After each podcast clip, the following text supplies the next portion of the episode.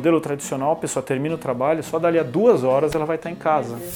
No ano passado, a gente devolveu para o nosso time 8.200 dias de vida no tempo deles. Quem trabalha com a gente em um ano acaba economizando 60 dias.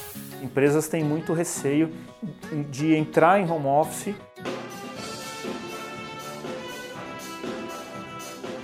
Eu sou Juliana Fernandes. E eu, Ricardo Dal Bosco. E o 4 News Station, o podcast para quem é interessado em tecnologia de telemetria, gestão de frota e segurança, está começando. No episódio anterior dessa temporada 4, nós conversamos com Claudemir Oliveira, fundador e presidente do Seed of Dreams Institute, empresa americana voltada para a área de clientologia e psicologia positiva. Ele nos contou como as empresas elas podem utilizar o método Disney, que tanto deu certo, né, Ricardo? Em seus negócios. Ele veio aqui e contou bastante pra gente. O Ricardo um grande amigo dele, então ele deu uma super conversa aqui com a gente. É isso aí, o Claudemir é PhD, formado em Harvard, inclusive, é, mas é brasileiro, mora nos Estados Unidos já há anos. Por 10 anos foi professor da Disney University e hoje assessora grandes empresas no Brasil a implementarem esse, a excederem a expectativa dos seus clientes Exatamente. na prestação de serviço ao consumidor e que tem muita relação com o que a gente vai falar hoje. Exatamente. Como é que a gente melhora esse tipo de atendimento e muitas pessoas podem estar se perguntando mas que raios a 4 está falando com Claudemir a respeito de método Disney, né? O que, que eles vêm hoje falar aqui com o Fábio Bolsinhas e vocês vão descobrir durante o programa. Mas na essência, como a gente leva muitas informações objetivando o sucesso do nosso cliente, são dois episódios que não dá para perder. É isso aí. E se você ainda não escutou esse episódio com Claudemir Oliveira, acesse o blog Quaternos, quaternosonline.com.br ou escute no SoundCloud, no iTunes ou no Spotify. E neste episódio 7, vamos conversar com Fábio Bolsinhas, CEO e cofundador da Home Agent, a primeira operação de atendimento no Brasil baseada em home office. O Quaternos Station veio até São Paulo saber como as empresas de seguranças podem mudar para o modelo Home Agent e melhorar a qualidade de vida, inclusive dos operadores e produtividade da empresa. E muitos vão ficar sabendo também de como melhorar a mobilidade urbana através da adoção não só de tecnologia, né, que isso envolve a tecnologia, mas nesse tipo de prestação de serviço no geral. Fábio, seja bem-vindo ao nosso podcast. Obrigado, Ricardo. Obrigado, Juliana, pelo convite. Para mim é uma honra estar aqui falando com vocês. Fábio, hoje em dia a maioria das empresas de segurança possui uma central 24 horas na própria empresa, né? Qual é o principal motivo para elas mudarem esse sistema para o home office, para o home agent? O modelo home office traz algumas características vantajosas quando se comparado a modelos tradicionais de atendimento. Um deles é a questão de facilitar muito uma operação a qualquer momento. Né? Hoje em dia, você manter uma operação 24 horas trabalhando na madrugada, por exemplo, é muito custoso. Você acaba tendo que manter o escritório 90% vazio, ter que fazer o transporte para as pessoas, muitas vezes, dependendo de onde você está pagando, tem um ônibus é, específico para isso, você está sujeito a um turnover ainda maior. E o modelo em home office permite que você viabilize né, uma operação como essa com um nível de custo muito mais baixo e ao mesmo tempo tendo acesso, e aí a principal vantagem desse modelo, ter acesso a pessoas que até nunca poderiam trabalhar fora de casa ou não se candidatariam a trabalhar numa operação de atendimento tradicional. Isso são algumas das características, mas tem muitas outras que permitem viabilizar né, operações, seja de receptivo, seja de ativo. A gente já teve, por exemplo, por muito tempo uma operação de contingência de uma seguradora 24 por 7, então a gente fazia a contingência do dia e 100% do volume noturno deles e não só permitia que eles trabalhassem com o escritório deles somente no horário comercial, mas também sempre que tinha qualquer problema na operação deles, eles passavam tudo para a gente e em horários alternativos também era, era 100% conosco. E de onde que surgiu esse conceito do homemade? Bom, o conceito do homemade, é do, do home office, né, e atendimento em home office, ele é um conceito bem estabelecido já em outros países, nos Estados Unidos já tem há bastante tempo, na Europa. Na verdade, essa é uma ideia que surgiu de um trabalho de consultoria que a minha irmã e meu pai estavam fazendo, né, na empresa de consultoria deles. E lá atrás, isso em 2010, a conclusão que eles fizeram foi, na verdade, um diagnóstico no call center de uma seguradora. Né? E eles falaram assim, poxa, essa seguradora precisa de um plano de contingência, porque a central de atendimento deles ficava no centro do Rio de Janeiro, e qualquer coisa que acontecia no centro do Rio de Janeiro, tendo ou não a ver com a operação deles, greve, enchente, qualquer carnaval, coisa que acontecia, carnaval, Vasco e Flamengo, é, parava a operação totalmente. Ou tinha metade de, de absenteísmo, por exemplo. Então o diagnóstico foi claro, vocês precisam de um plano de contingência. Mas aí surgiu a ideia, por que mesmo essas pessoas precisam estar no escritório fazendo esse trabalho? Né? Foi aí que a gente olhou para fora, viu que esse era um modelo que já estava validado e já estava bem consolidado. Naquela época, em 2010, mais de 300 mil pessoas faziam esse tipo de atividade nos Estados Unidos. Hoje a projeção é de estar tá na casa dos milhões de pessoas, né? fazendo atendimento de casa. E aí eles levaram para o cliente, fazia total sentido para eles, não só pela questão da contingência e da continuidade de negócios, mas também, é, poxa, tem a ver com mobilidade, com inclusão social, é, E o principal mostrava que o negócio se pagava. E a conta fechava. Isso, isso tem que ficar bem né? claro, né, Fábio? Exatamente. O negócio realmente se paga, apesar de que muitos acreditam ainda que não.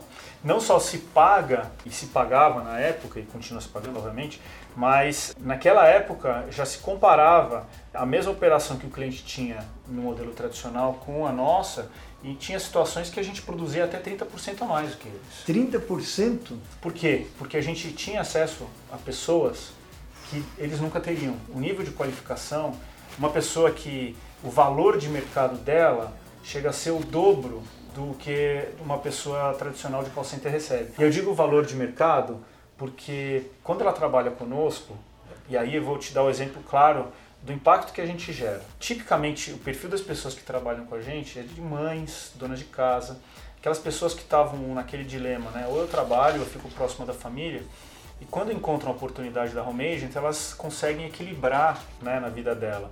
Então, para ela, o que mais importa nessa oportunidade é conseguir conciliar essas prioridades importantes para ela. Na maioria das vezes, que mais importa é a qualidade de vida, não é necessariamente o salário e o dinheiro. Uma né? vez até vi uma entrevista sua onde dizia que aquela mãe, principalmente na grande metrópole, aqui em São Paulo, onde antes ela tinha que trabalhar, muitas vezes são mães na faixa dos 30, 35 anos, que estão separadas, o filho não tinha quem deixar, no máximo ia ser criado pela vizinha, ou às vezes o garoto ficava na rua, às vezes daí fica o traficante, é. aí o pessoal começa a se chegar próximo ao filho e ela não está presente e isso também foi outra grande vantagem, dela é. estar tá mais presente.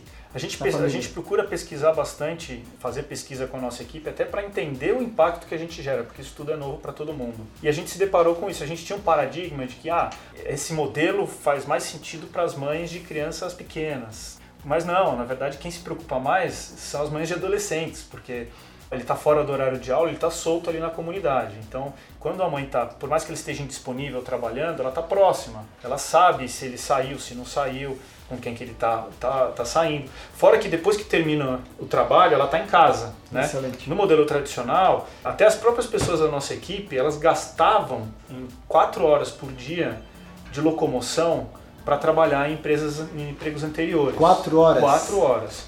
No modelo tradicional, a pessoa termina o trabalho, só dali a duas horas ela vai estar em casa. Meu Deus. Né?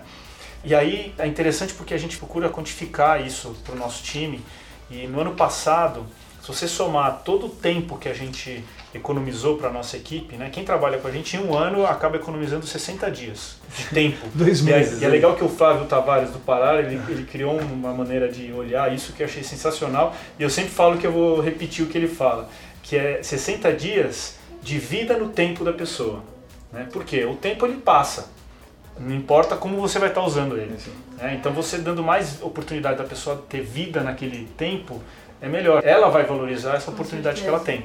No ano passado a gente devolveu para o nosso time 8.200 dias de vida no tempo deles.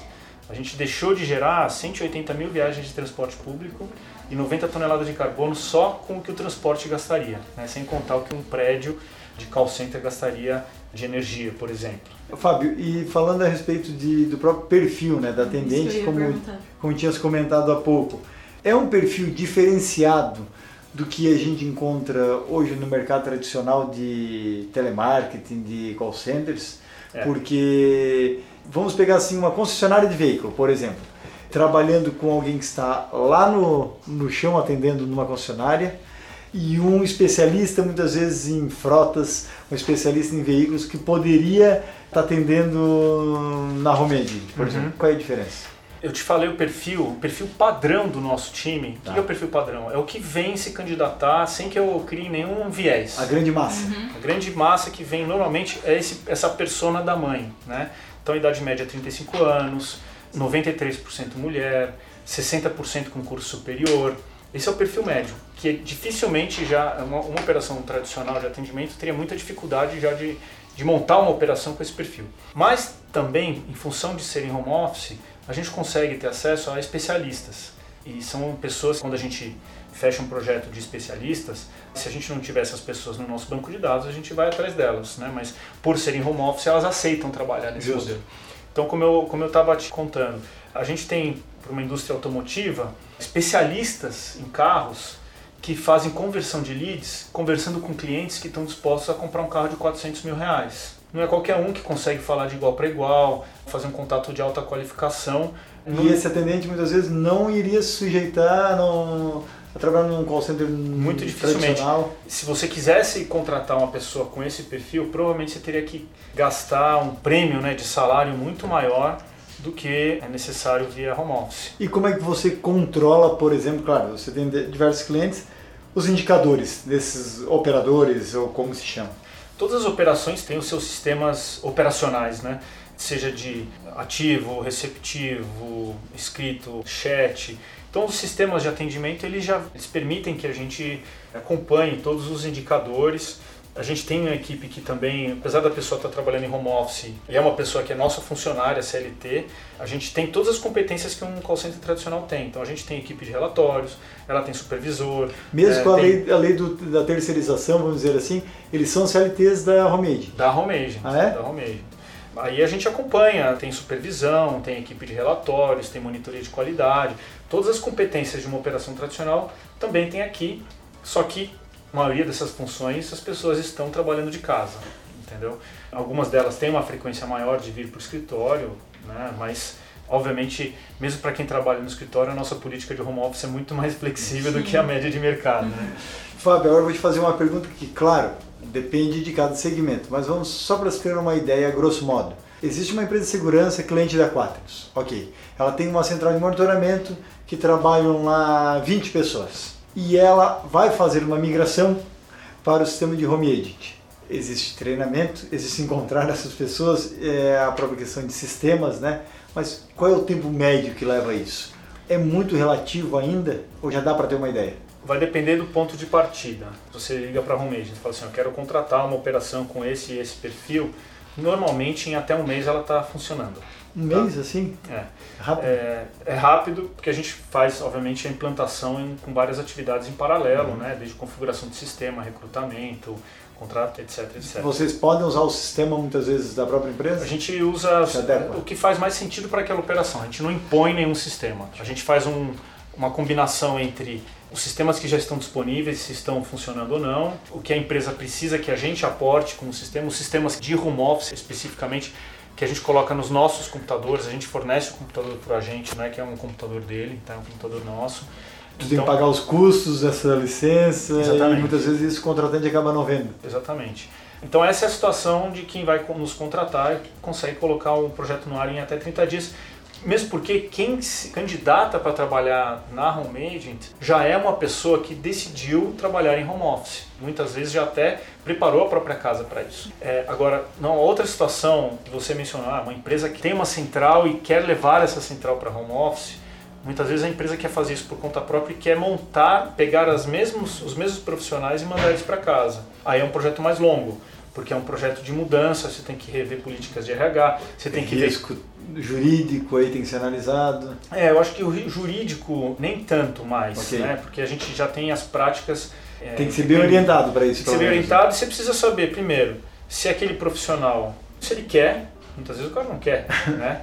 Se ele tem o perfil para trabalhar em home office, se ele tem condições de trabalhar em home office, seja condição da casa, para não ter distração, para não ter interferência, seja condição técnica, né? Ele precisa ter uma banda larga, uma boa qualidade. A internet e o computador é do colaborador ou a própria empresa Que tem que que. custear. O computador é nosso e a internet a gente reembolsa, mas a gente só contrata a pessoa que já comprova ter internet. E quando você fala assim, talvez aquela pessoa que trabalhava numa central fixa de uma empresa de segurança, ela não tem o perfil para trabalhar em home office. Quem é o perfil que não serve para trabalhar em home office? Tem gente que é muito sinestésica, né? Que gosta de encostar, de conversar, para na mesa de todo mundo para bater papo, chama para tomar um café, né? aquela pessoa agitada. Tudo. Essa pessoa, ela vai ter uma certa dificuldade em se adaptar, porque a vantagem do, do home office também, e até uma das características que permitem que você tenha uma produtividade maior, é a questão do silêncio, Sim. do isolamento, né? o isolamento positivo, que a pessoa e tem mais concentração. também em casa, né? A questão da disciplina também varia muito com o tipo de atividade. Porque é, é de se pensar e realmente você precisa ter disciplina em qualquer situação. Mas quando você pensa numa atividade de consultoria, uma atividade de cargo de confiança, que a pessoa gerencia a própria prioridade do dia dela, realmente ela tem que ser muito independente, muito autogerenciada. Agora, quando você tem uma atividade operacional como a nossa, a pessoa ela tem uma posição um pouco mais passiva com relação ao trabalho. Por quê? Porque ela senta no computador, ela se loga, a partir do momento que ela se loga, o trabalho chega até ela. Não é ela que tem que ter a iniciativa de escolher o que ela vai fazer, não. O trabalho vai chegando. Um atendimento, é uma ligação, é um e-mail que tem que responder, é um ticket. E a hora que ela precisa parar, ela pausa aquilo, aquele volume vai para outra pessoa. Então, e é. o sistema de vocês aqui interno capta tudo isso, que horas ligou a máquina, que horas que pausou, que horas voltou. A gente tem, todas as maneiras de controlar isso tudo. E a gente tem uma coisa que é legal, é que a gente trabalha com um spam, que é uma quantidade de pessoas que trabalham para cada supervisor muito menor do que a média de mercado. Então, um call center ah, é? tradicional outra... tem um supervisor cuidando de 20 a 30 agentes. Aqui é um para 10 ou no máximo um para 15. Então, aquele supervisor ele consegue acompanhar de uma maneira muito mais próxima Melhor. o que aquela equipe dele está fazendo. Fábio, antes da gente começar o nosso podcast, a gente falava em bastidores aqui, né? E citavas o número de pessoas nos Estados Unidos que já trabalhavam nesse perfil. Qual era mesmo? 300 mil, né? 300 mil lá em 2010, quando a gente começou. Em 2010. É, é, muito, o ano passado coisa. a gente foi pesquisar de novo pessoas. e viu que já estava, na verdade, em final de 2016 já estava em 800 mil.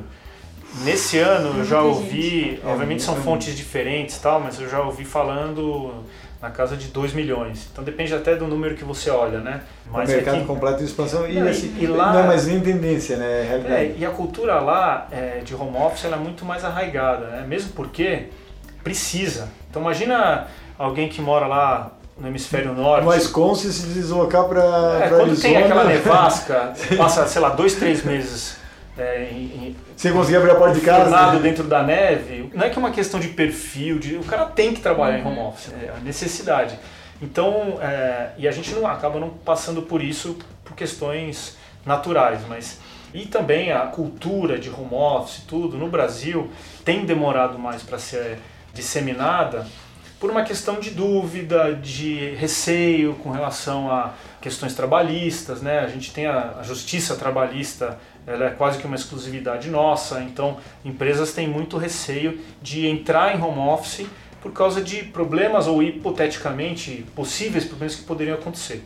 E mais recentemente, é, o contexto ficou muito favorável, muito mais favorável do que tinha antigamente. Né? No ano passado passou a reforma trabalhista, a reforma trabalhista ela regulamentou o home office, também junto com ela passou a lei da terceirização, que foi ratificada esse ano.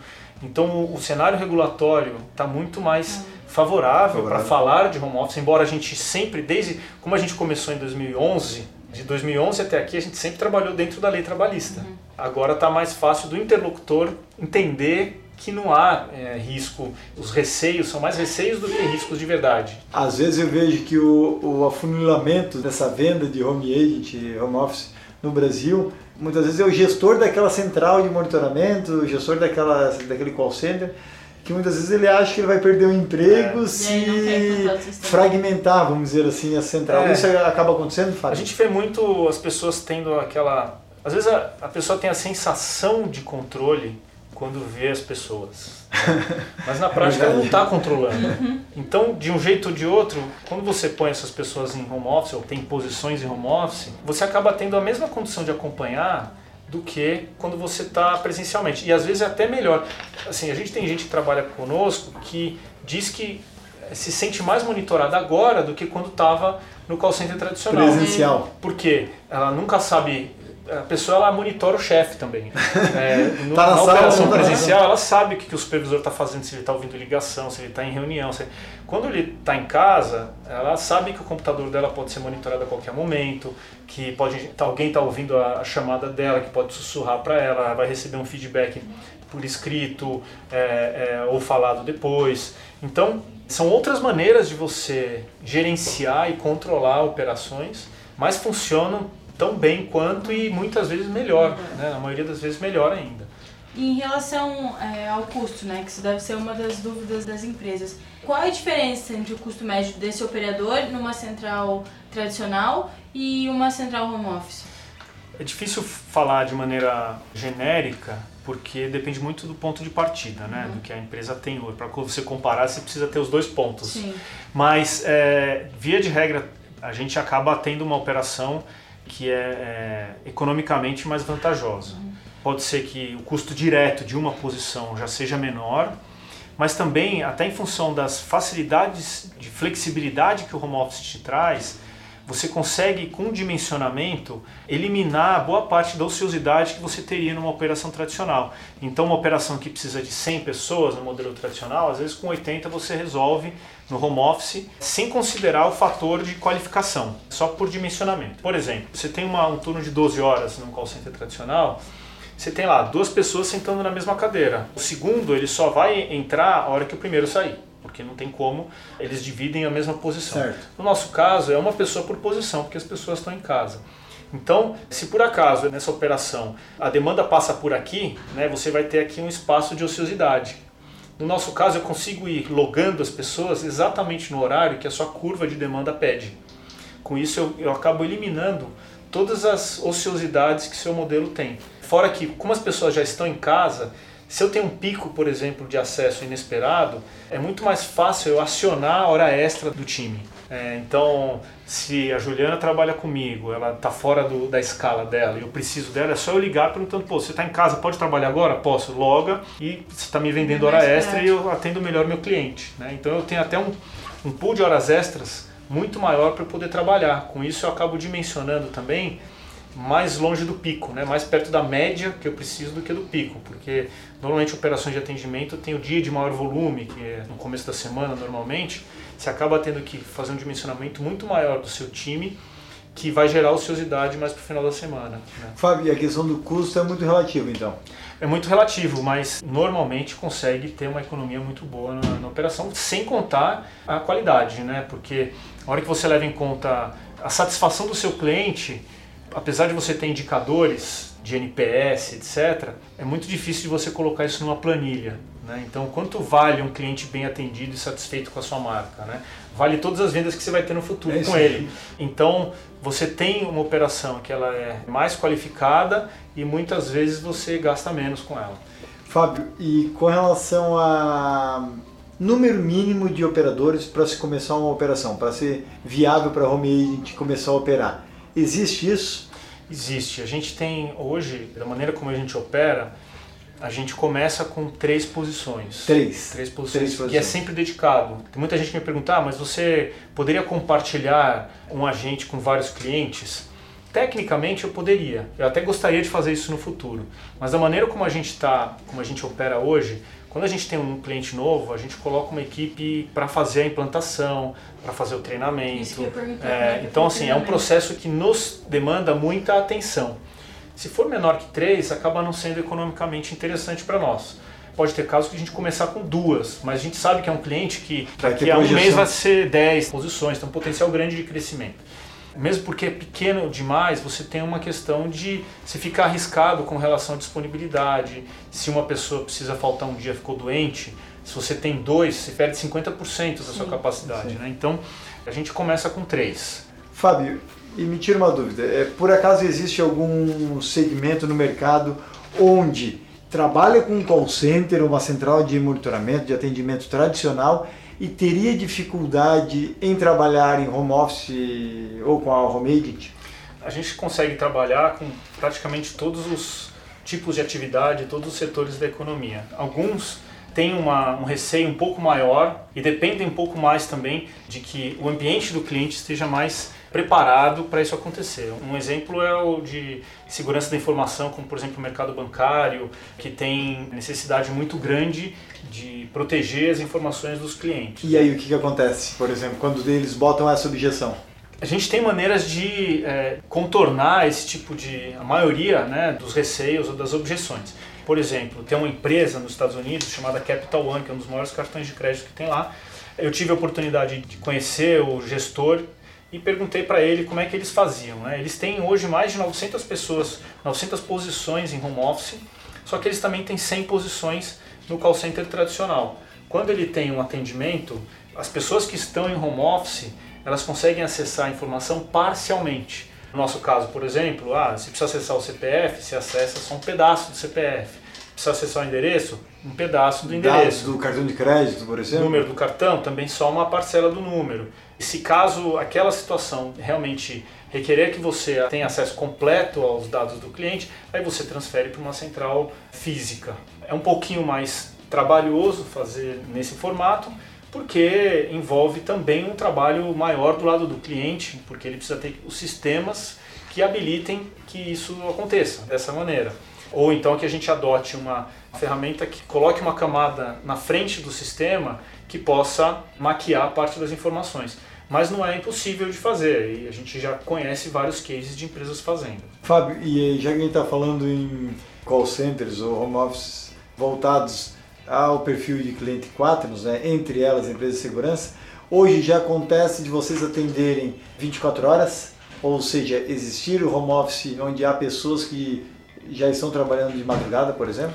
A gente trabalhou mais de quatro anos atendendo a seguradora líder DPVAT, seguro obrigatório, fazendo 24 por 7 deles. Então, a resposta é sim. É Hoje a gente não tem nenhuma operação vigente no ar, mas a gente tem toda a capacidade de fazer como a gente já fez. E me conta a respeito de um case de sucesso, se eu não me engano, que vocês tiveram da Ford. Como é que funcionou?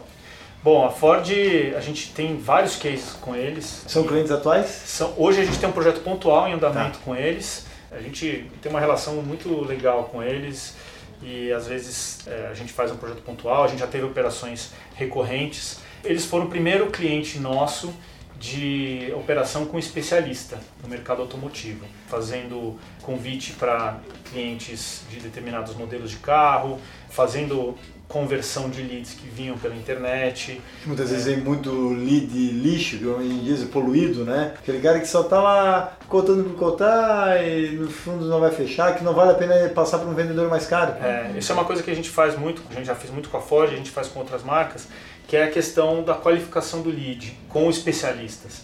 Então, do lado do cliente, o cliente preenche lá um formulário, ele recebe uma ligação rápida de um cara que sabe tudo daquele produto tem um altíssimo nível de qualidade.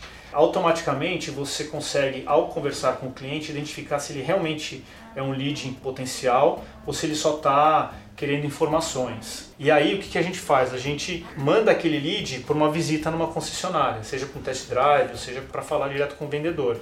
E para a rede de concessionárias isso é muito legal, porque você só manda o pãozinho quentinho né? Só o filé mignon. Toda aquela sujeira que vinha normalmente do cara que estava passeando, a gente não manda.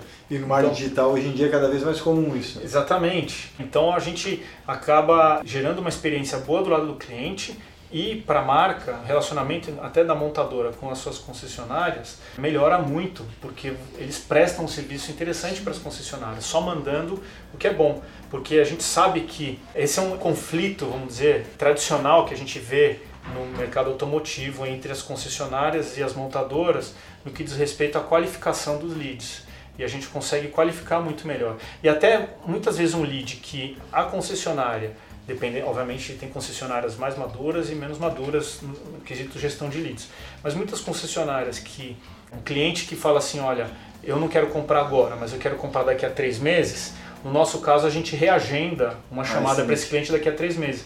Mas uma concessionária tradicional, muitas vezes aquele lead seria descartado, porque ele não é um lead de curto prazo. Uhum. O vendedor lá da concessionária muitas vezes tem um perfil de só venda a curto prazo? É. E tem uma questão que, assim, gestão de equipe de vendas, né? A gente sabe, tem estudos que falam que uma venda precisa de seis contatos em média para você concluir. E às vezes o vendedor ele tenta fazer dois, três contatos e desiste, porque cada vez é mais difícil de falar com o comprador. Né? No nosso caso, não. A gente insiste até achar o cara e levar ele para a concessionária. Ele marcou, não foi, a gente liga de de novo, põe ele de volta para a esteira e continua retrabalhando ele. Entendeu? Fábio, e quando você falava ainda há pouco para a Juliana a respeito do treinamento, como é que acontece? A sua equipe de treinamento hoje treina o operador, vamos dizer assim, lá na casa dele ou acaba reunindo diversos e fazendo um treinamento, por exemplo, Em no hotel, numa sala locada? A é gente normalmente a contratação e o treinamento eles são feitos aqui no nosso escritório. A gente tem uma sala Certo. de treinamento aqui que a gente usa para fazer essas implantações ou reciclagens. Às vezes, como parte do treinamento, faz sentido você respirar o mesmo ar que o cliente, né? Levar ele para o escritório do cliente, conhecer. É, a gente tem uma, uma marca de cosméticos super famosa que é nossa cliente que a gente leva na fábrica. Porque faz parte do aprendizado, Sim, da sim. fixação, né? E até mesmo para passar como- confiança né, para o operador. Então, o treinamento ele é feito aqui e o início da operação é feito aqui também. E aí a pessoa ela só vai para casa ser monitorada à distância na hora que a gente acha que ela está pronta para isso. E quanto tempo mais ou menos dura esse início até esse momento dela ir pra casa e conseguir fazer tudo sozinha? Depende muito da complexidade do nosso cliente também, né? do assunto, do tema da operação e de quantidade de sistemas, Se é pré-venda, se é pós-venda. É, mas isso assim, pode ser de três dias a um mês, depende muito da situação. E quando a gente comentava aqui agora há pouco, né, que o modelo home office nos Estados Unidos, ele já é uma realidade, né, desde lá de 2010, que foi onde vocês também tiraram a ideia de trazer aqui para o Brasil. Como é que tá esse mercado eh, na Europa, por exemplo? É uma realidade lá também como é nos Estados Unidos ou tá no início que nem aqui no Brasil?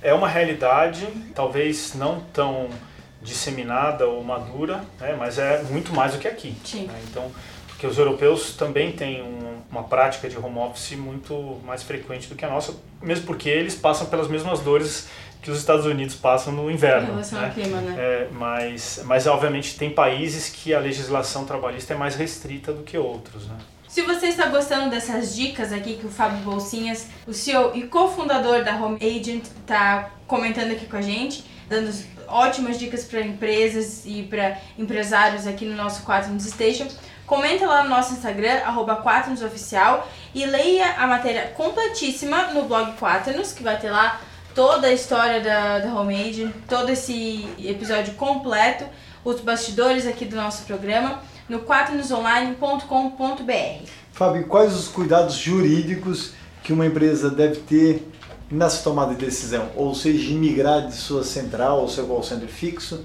interno, né, orgânico, para um home office terceirizado, no caso? No nosso caso, as preocupações eh, jurídicas elas são exatamente as mesmas do que se você for terceirizar com qualquer outra empresa. Eu não vejo nenhuma diferença, porque você vai ter preocupação com segurança da informação, você vai ter preocupação com, com responsabilidade da empresa, você vai ter preocupação com SLA, não muda nada na prática.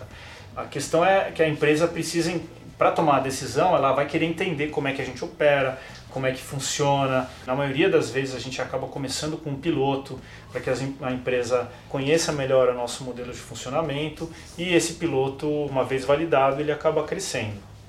E como que funciona a questão? Ah, uma empresa ela tem a central de monitoramento 24 horas, mas ela trocou para o modelo home office. A relação funcionário com a empresa continua com a empresa ou vem para vocês? Como é que funciona isso?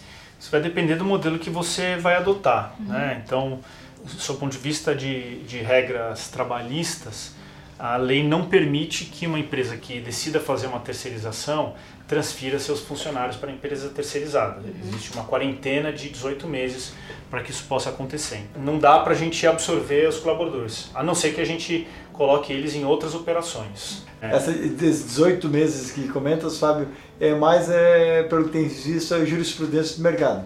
Não, Né? isso está expresso na reforma trabalhista. Ah, né? Mas, de qualquer maneira, o que algumas empresas fazem também, no meio termo, né, ao invés de transferir ou de, de adotar 100% home office, elas acabam ficando com uma equipe pequena, até como uma régua de qualificação, de comparação, e transferindo as posições, a maioria das posições para nós.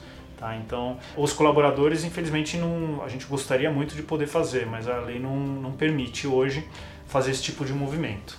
Fábio, e o atendimento ele pode funcionar tanto ativo quanto receptivo? Sim, a gente tem operações de atendimento receptivo, escrito, por e-mail, chat, por chat redes sociais, mas também a gente tem muitas operações de ativo, ativo de vendas até, cobrança, a gente tem operações que têm sinergia com ferramentas de chatbot, porque até o modelo em home office a gente acredita que tem mais sinergia do que o modelo tradicional, porque o que sobra para ser atendido por um humano normalmente é mais complexo, porque o simples ficou filtrado na ferramenta. Né?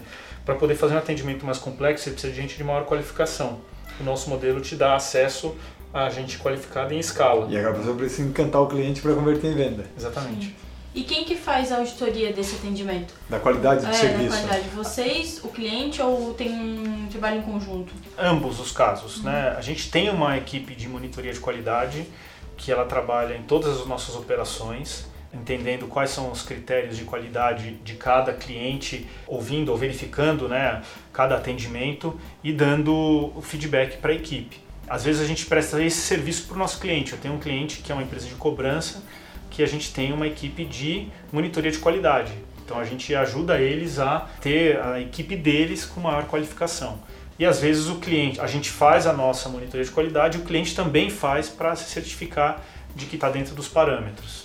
E isso é feito presencialmente ou vocês só fazem a escuta das conversas entre o operador e a quem ele está atendendo, por exemplo? Esse é um processo que envolve várias etapas. A gente, essa equipe do, de monitoria de qualidade, ela, ela faz, vamos dizer que é uma operação de falada, né? Ela ouve as ligações, dá nota em função de tudo que tem que ser falado, tudo que pode ou deve ou não deveria ser falado e registra. A gente tem um sistema específico para isso que lhe dá apoio ao processo de feedback que a supervisão vai dar depois, depois. para eles. Às vezes em conjunto com a equipe de monitoria, às vezes só olhando o relatório de qualidade.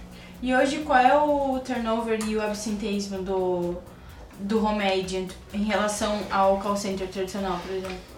Turnover é um dos principais indicadores negativos da indústria de atendimento. Né? Tem empresa hoje com 10% ou 15% de turnover ao mês. É... Quer dizer que um ano renovou a equipe inteira. Mais de uma vez. Por quê? Porque é questão da qualificação. Às vezes porque no paradigma tradicional é, um, é uma pessoa de início de carreira, é né? um garoto que entra já pensando em sair. Ele entra pensando, ah, vou ficar dois, três meses e já vou sair. Então é, é natural. E aí você tem um, um enorme investimento em recrutamento, treinamento, etc. No nosso caso, como é uma pessoa diferente, que tomou uma decisão de vida, de trabalhar de casa e não quer perder aquela oportunidade, agarra com unhas e dentes, dificilmente alguém pede para sair. Então, às vezes a gente tem meses aqui que passa dois, três meses sem que alguém peça para sair. Nosso turnover acaba sendo só provocado por nós, por uma questão de performance, perfil, etc. Mas uma vez que a pessoa se encaixa no perfil, dificilmente ela sai. Né? Então, nosso turnover fica entre 0 e no máximo 2% ao mês. Se alguma empresa que seja cliente de vocês queira auditar um operador, e queira colocar uma câmera, por exemplo, em cima do operador na casa dele. Já existia esse tipo de caso? Hoje em dia já está sendo. A gente nunca precisou usar câmera. Isso está à disposição dos nossos clientes, né? Se tem algum cliente que fala assim, ah, para trabalhar com vocês precisa ter câmera, precisa ter isso, aqui, a gente implementa. Tudo tem custo, no final das contas. Mas o nosso modelo operacional nunca demandou esse tipo de ferramenta. A gente sabe que tem operações de home office que usam esse tipo de ferramenta e a gente também poderia usar. Né? A gente só não, não recomenda que não sente a necessidade. Mas se um cliente, para adotar o nosso modelo, se Por sentir mais confortável, a gente pode usar. Fábio, e qual é o impacto positivo na mobilidade urbana que você, como empresário, e a Home Agent tem causado? Você pode olhar com vários ângulos né, com relação à mobilidade urbana. Um deles é o que eu comentei no começo da entrevista. Quem trabalha com a gente a gente já tira do trânsito. Né? Ano passado a gente deixou de gerar 180 mil viagens de transporte público, fora a redução de carbono. Agora, tem os impactados diretamente e o efeito colateral positivo também. Cada pessoa que eu tiro do metrô da Praça da Sé, 20 outras me agradecem sem saber. né? Tem uma questão também o seguinte, tem uma economia direta para a cidade de São Paulo. Por quê? E aí outras cidades também se aplicam na maioria das vezes. O transporte público ele é subsidiado. Cada pessoa que compra uma passagem de ônibus, a prefeitura vai lá e casa um pouquinho mais também. A hora que eu tiro essas pessoas da rua, eu gero economia direta para o cofre da cidade. Eu gero uma melhor qualidade de vida para ela. Libera dinheiro no bolso dos. Eu tenho uma pessoa que é menos estressada, eu tenho uma pessoa que está menos exposta à poluição, está menos exposta a, a assédio, e ela vai demandar no longo prazo menos do sistema de saúde, ela vai faltar menos nas consultas médicas, porque ela tem quatro horas a mais no dia dela para fazer isso. Né? Tem mais poder de compra, porque muitas vezes sobra mais dinheiro. Sobra mais dinheiro, ela gasta o dinheiro, tem a questão de distribuição de renda, porque ela gasta o dinheiro no bairro onde ela mora. A gente dá vale alimentação, não é vale refeição. Porque ela compra no supermercado do bairro dela. Porque ela não precisa mais ficar comendo todo dia ela fora. Ela come em volta do escritório, por exemplo. Né? Então você distribui melhor a renda no bairro. Dá para você desdobrar os impactos em várias em várias vertentes. Frentes, várias melhora a qualidade de vida, melhora a segurança. Mais felicidade. A gente acredita muito que pessoas felizes trabalham melhor. Né? E o nosso modelo ele, ele é um viabilizador, um habilitador para que isso aconteça. E vocês né? têm esse feedback né, dos operadores? Chegar para você, olha, melhorei sei lá, 100% no, no meu rendimento durante o dia porque trabalho mais feliz, porque olha, eu estou em casa? Eu já tive diversos depoimentos espontâneos de gente da nossa equipe, que essa hora é que fica mais gratificante de pessoas falando assim, Fábio, graças a, a Homemade consegui ver meu filho crescer. Quanto vale isso para alguém? Porque daqui a 10 anos eu não vou estar preocupado como é que estava minha conta bancária. Eu não vou lembrar como é que estava minha conta bancária. Eu vou lembrar como é que estava meu filho. Né? Essa é a parte mais importante da minha vida. E esse modelo permite que essas pessoas consigam acompanhar a vida do filho delas.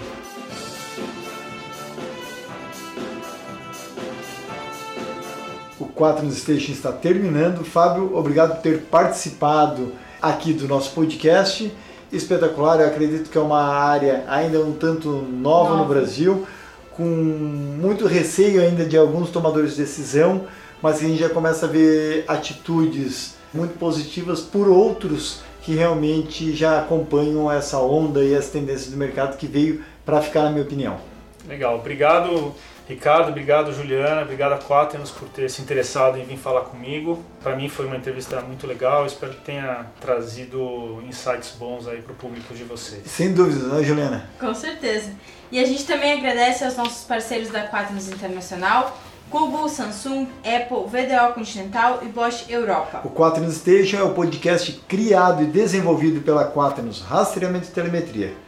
A Quaternos é referência em tecnologia de informação estando presente em quatro continentes e atendendo mais de 30 mil clientes pelo mundo. Para você que nos acompanha até aqui, continue nos acompanhando pelo nosso Instagram, arroba nossa página do Facebook, lá você nos encontra como Quaternos Rastreamento e Telemetria, nosso canal do YouTube, onde você vai encontrar partes da nossa conversa aqui em vídeo e também dos nossos bastidores, o making office que, que a gente está gravando aqui no escritório do, do Fábio Bolsinhas. E também, é claro, no blog Quaternos, onde você encontra toda a matéria, toda a linha do tempo, tudo que a gente está fazendo aqui, que é quaternosonline.com.br. E não deixe de se inscrever na nossa newsletter no site para receber não só a entrevista do Fábio, mas também todas as outras gravações do podcast que estão vindo por aí, não só na área de telemetria, mas também de todo o escopo aí que a Quaternos trabalha em nível nacional. Obrigada pela sua companhia e até o próximo episódio.